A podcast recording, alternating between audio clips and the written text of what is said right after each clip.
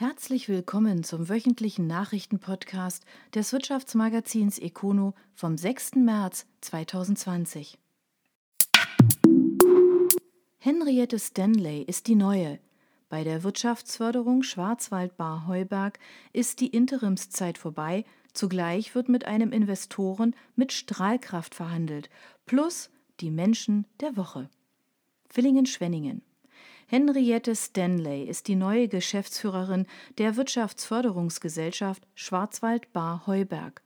Villingen-Schwenningens Oberbürgermeister Jürgen Roth stellte sie in seiner Funktion als Aufsichtsratsvorsitzender vor. Sie hat mit ihrer Bewerbung, ihrem Auftritt und ihrer Vision für die Region überzeugt, auch weil sie lange Jahre im Ausland gelebt habe und damit einen Blick über den Tellerrand hinaus mitbringe, sehr positiv. Demnach hat sich Stanley gegen 50 andere Bewerber durchgesetzt. Für sie gab es eine überzeugende Mehrheit im Gesellschafterkreis, so Roth. Zwei Punkte formulierte die neue Chefin als Kern besagter Vision. Erstens soll das Außenmarketing der Region deutlich wahrnehmbarer werden. Dennoch wird der während der Interimsphase gestoppte Markenbildungsprozess sofort wieder aufgenommen. Ich treffe in den kommenden Tagen die Verantwortlichen der Agentur Gruppe 3, um das weitere Vorgehen abzustimmen, so Stanley. Man wolle schnell in die Umsetzung gehen. Als zweiten Punkt will sie die Vernetzung der verschiedenen Akteure und Ebenen innerhalb der Region stärker vorantreiben. Dadurch können wir die anstehenden Herausforderungen besser meistern. Die gebürtige Freiburgerin Stanley war seit ihrer Rückkehr aus einem jahrelangen Aufenthalt in Kanada zehn Jahre akademische Projektmitarbeiterin bei der Dualen Hochschule Baden-Württemberg-Villingen-Schwenningen. Parallel gab der bisherige Interimsgeschäftsführer der Wirtschaftsförderung Jürgen Guse bekannt, dass aktuell sehr, sehr ernsthafte und konkrete Gespräche mit einem Investoren für das geplante regionale Gewerbegebiet bei Sulz am Neckar geführt werden. Details nannte er naturgemäß nicht, deutete aber an, die Ansiedlung könne Strahlkraft über die Region hinaus entwickeln. Die Interimsphase war notwendig geworden, nachdem die bisherige Geschäftsführerin Dorothee Eisenlohr zur Oberbürgermeisterin in Schramberg gewählt wurde. Übrigens, auch in dieser Woche gab es wieder eine Reihe Personalien, so unter anderem neue Chefs bei Wolf und Müller und Klett sowie eine Nachfolgeregelung bei SysLogic. Hier bei econo.de lesen Sie mehr darüber. Und auch Auszeichnungen erhielten die Unternehmen im Land. Auch das finden Sie auf econo.de und Sie erfahren, wer und warum. IHK Neubau auf der Zielgeraden. Die Vollversammlung in der Region Schwarzwald-Bar-Heuberg stimmt für das 20-Millionen-Projekt. Präsidentin Birgit Haken-Josbeuth spricht von einem Zukunftsprojekt. Villingen-Schwenningen. Die Vollversammlung der IHK Schwarzwald-Bar-Heuberg hat sich in seiner jüngsten Sitzung für die Vergabe des Neubaus an einen Generalunternehmer ausgesprochen. Laut Mitteilung der IHK werden die Baukosten auf 20 Millionen Euro brutto veranschlagt. Nach diesem Votum sollen nun die Verträge final ausgehandelt und der Unternehmer offiziell beauftragt werden. Einen Namen nannte die IHK nicht, nach unbestätigten Informationen von Icono wird aber die Goldbeck Südniederlassung Bodensee den Zuschlag erhalten. IHK-Präsidentin Birgit Haken-Josbeuth sagte, damit biegt dieses wichtige Zukunftsprojekt nun endgültig auf die Zielgerade ein. Man wolle die Verträge zeitnah zum Abschluss bringen, um mit dem Projekt möglichst schnell beginnen zu können.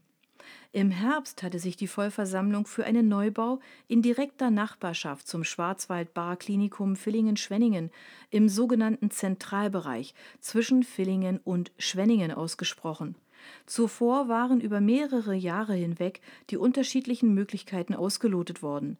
Mit dem zweigeteilten Gebäudekomplex sollen die beiden Standorte der IHK in einem befindet sich die Verwaltung, an anderer Stelle die Akademie, in einem zusammengefasst werden. IHK-Hauptgeschäftsführer Thomas Albietz sieht denn auch den Neubau positiv. Mit dem Neubau werden wir unser vielseitiges Angebot zukunftsfähig präsentieren und weiter ausbauen können. Die IHK werde damit noch stärker als bisher als Haus der Wirtschaft wahrgenommen werden. Glattar baut Gebäude von morgen. Der Hersteller von Fertigkellern investiert in die Erweiterung des Firmenstandorts im Hunsrück. Schramberg-Simmern.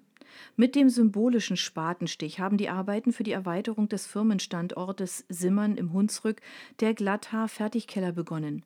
Bis Anfang 2021 soll der Neubau mit 1000 Quadratmetern Fläche fertiggestellt sein. Eine Investitionssumme nannte Geschäftsführer Michael Grum nicht. Dafür verwies er auf die verwendete Technik und die Ausstattung der Büros. Wir errichten ein Gebäude von morgen, auch um für die zukünftigen Anforderungen gerüstet zu sein. In dem Neubau wird Platz für 32 zusätzliche Arbeitsplätze entstehen. Bislang arbeiten dort 73 Menschen. Zudem entsteht in dem viergeschossigen Gebäude ein internes Schulungszentrum für bis zu 90 Personen.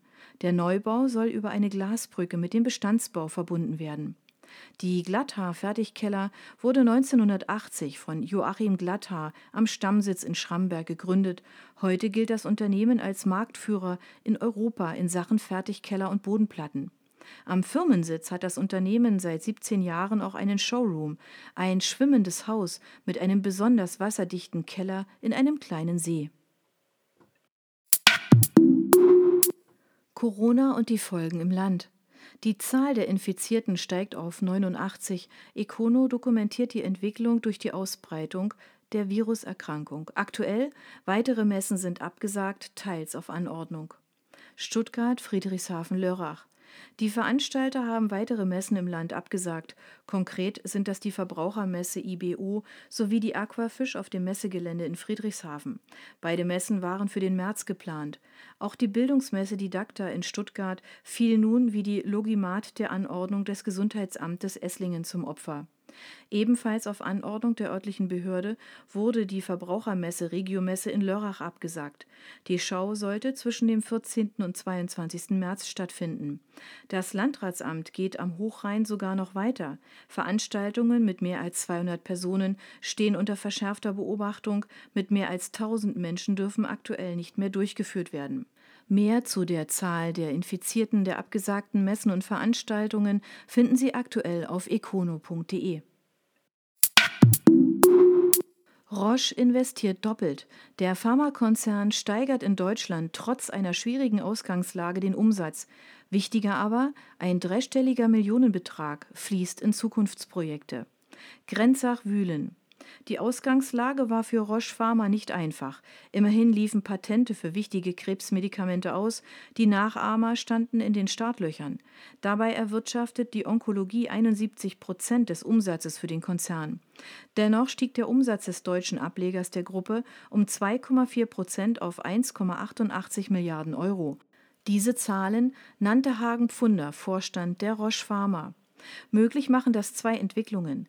Erstens stellt sich der Konzern breiter auf, hat nun beispielsweise zusätzlich Medikamente zur Behandlung von multipler Sklerose im Portfolio. Mehr als 40 Prozent des Umsatzes gingen im vergangenen Jahr laut Pfunder auf Neuentwicklungen zurück. Dieser Anteil soll kurzfristig sogar auf gut 50 Prozent steigen. Parallel setzt Roche auf die digitale Medizin, hat dafür eigens mit Rox Health einen Ableger in Berlin gegründet.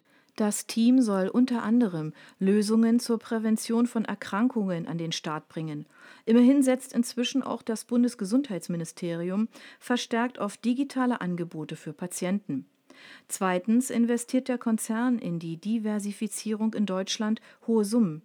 421 Millionen Euro flossen im vergangenen Jahr in den Neu- und Ausbau von Produktionsanlagen und neuen Technologien sowie Infrastrukturmaßnahmen unter anderem in Mannheim sowie der Standortentwicklung in Grenzach.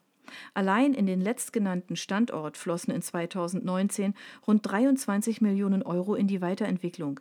Insgesamt werden es 80 Millionen sein. Zu den Projekten gehören neue Mobilitätskonzepte ebenso wie ab April 2020 der Bezug von Strom komplett aus erneuerbaren Energien. Im kommenden Jahr wird unser Standort ein deutlich anderer sein, prognostiziert Pfunder. GFT übertrifft die Prognose. Der IT-Dienstleister hat im vergangenen Jahr mehr umgesetzt als erwartet. Für Chefin Marika Lulay greift damit die Neuaufstellung des Konzerns. Stuttgart. Der IT-Technologiedienstleister GFT hat im vergangenen Jahr beim Umsatz um 4 Prozent auf 428,9 Millionen Euro zugelegt.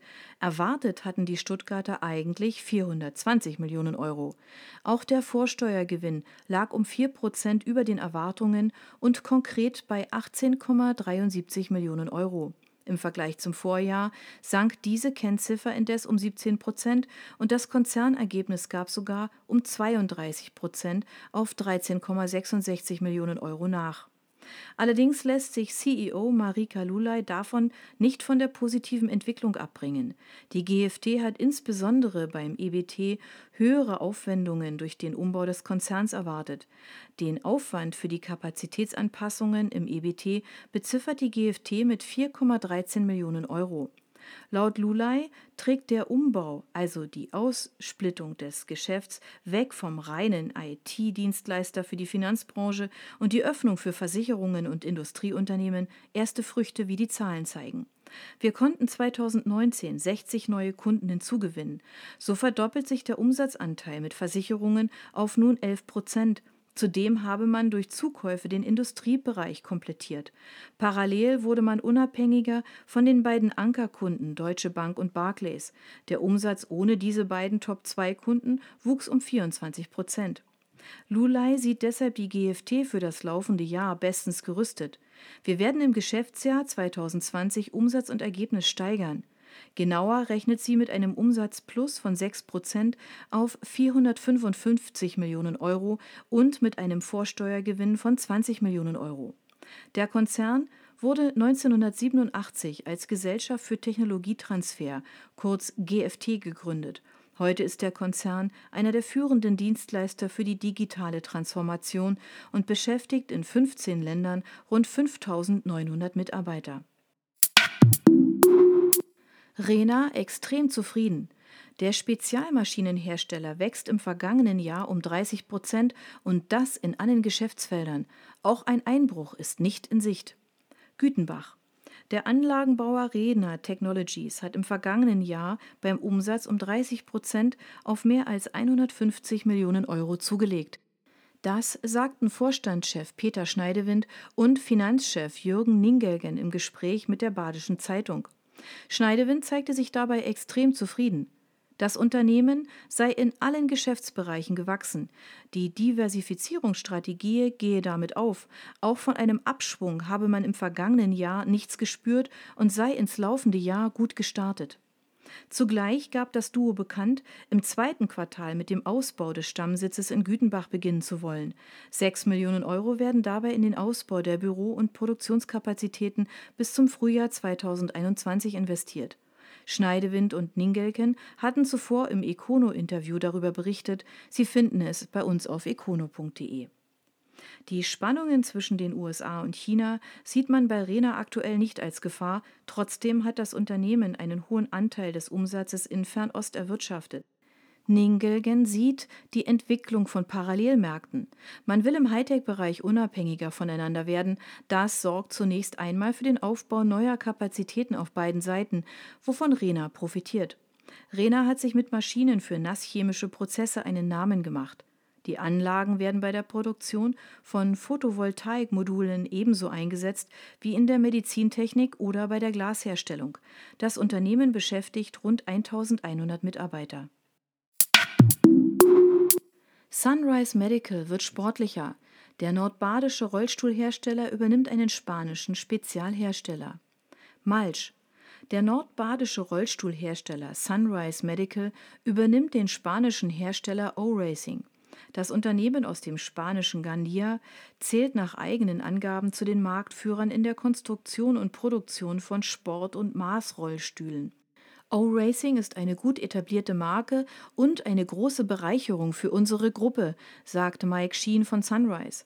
Die Bündelung der Kompetenzen von O-Racing und unseren Erfolgsmarken RGK, Quickie und Impuls erlauben uns, herausragende Produkte anzubieten, die einer Vielzahl spezifischer Kundenbedürfnisse in diesen schnell wachsenden Marktsegmenten gerecht werden. Wir sind begeistert von dieser Transaktion, sagt Felipe Garcia, Gründer von O-Racing. Als Tetraplektiker habe ich O-Racing gegründet mit der Vision, meine Freiheit wiederzuerlangen. Unser Unternehmen hat sich der Aufgabe verschrieben, die täglichen Mobilitätsprobleme von Menschen wie mir bestmöglich zu lösen. Das Geschäft hat sich gut entwickelt, sodass wir nun unsere nächste Wachstumsphase ins Auge fassen können. Bei Sunrise Medical finden wir die ideale Plattform für eine erfolgreiche Weiterentwicklung. Durch die Übernahme erweitert Sunrise Medical sein Produktspektrum. Wie viel das Unternehmen aus dem nordbadischen Malsch sich den Neuerwerb hat kosten lassen, ist allerdings nicht bekannt. Sunrise Medical zählt nach eigenen Angaben zu den weltweit führenden Herstellern von Rollstühlen, Elektromobilen und Rollatoren. Weltweit beschäftigt der Konzern etwa 2300 Mitarbeiter.